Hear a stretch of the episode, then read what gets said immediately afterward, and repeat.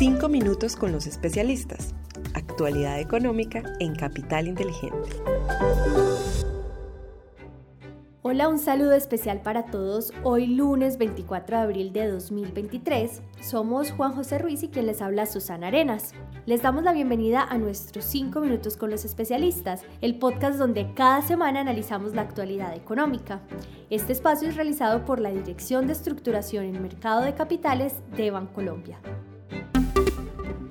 Los datos económicos más importantes de la semana.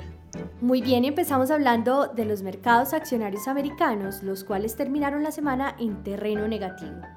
Esto se dio luego de que el último lote de utilidades corporativas presentara resultados mixtos y de que los datos de expectativas de inflación, crecimiento económico y postura de política monetaria generaran gran incertidumbre para los inversionistas debido a que datos como los del PMI están subiendo, pero algunos indicadores líderes se encuentran cayendo. En el ámbito local, se conoció el indicador de seguimiento económico del DANE, según el cual la economía creció 3% anual en febrero, lo que evidenció una desaceleración de 2,9% frente a enero.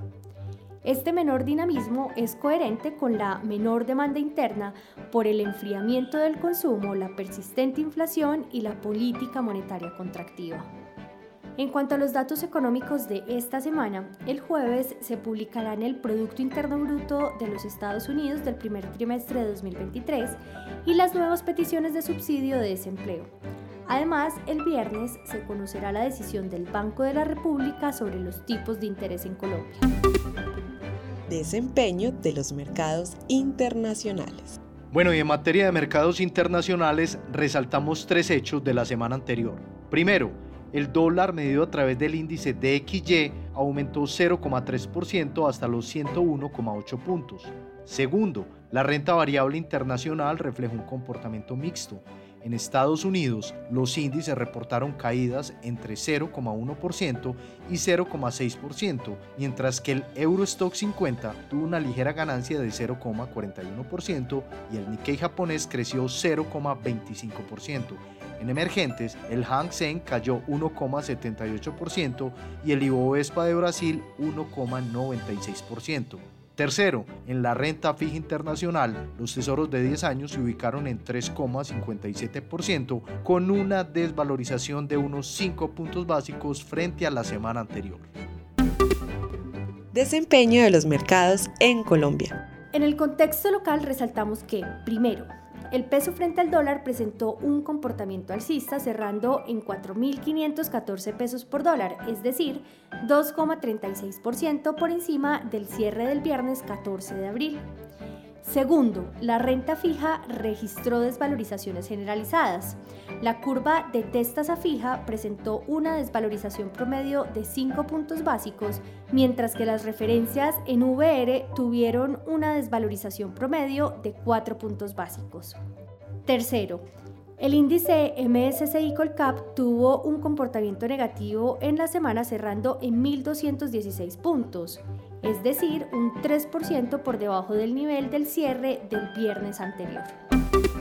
Desempeño de los fondos de inversión colectiva.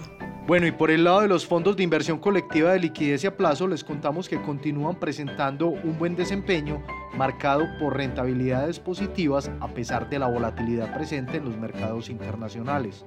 Igualmente, los fondos balanceados y el Fondo de Acciones Internacionales Renta Alta Convicción rentaron positivo, mientras que los fondos de acciones colombianas tuvieron un desempeño negativo durante la semana anterior.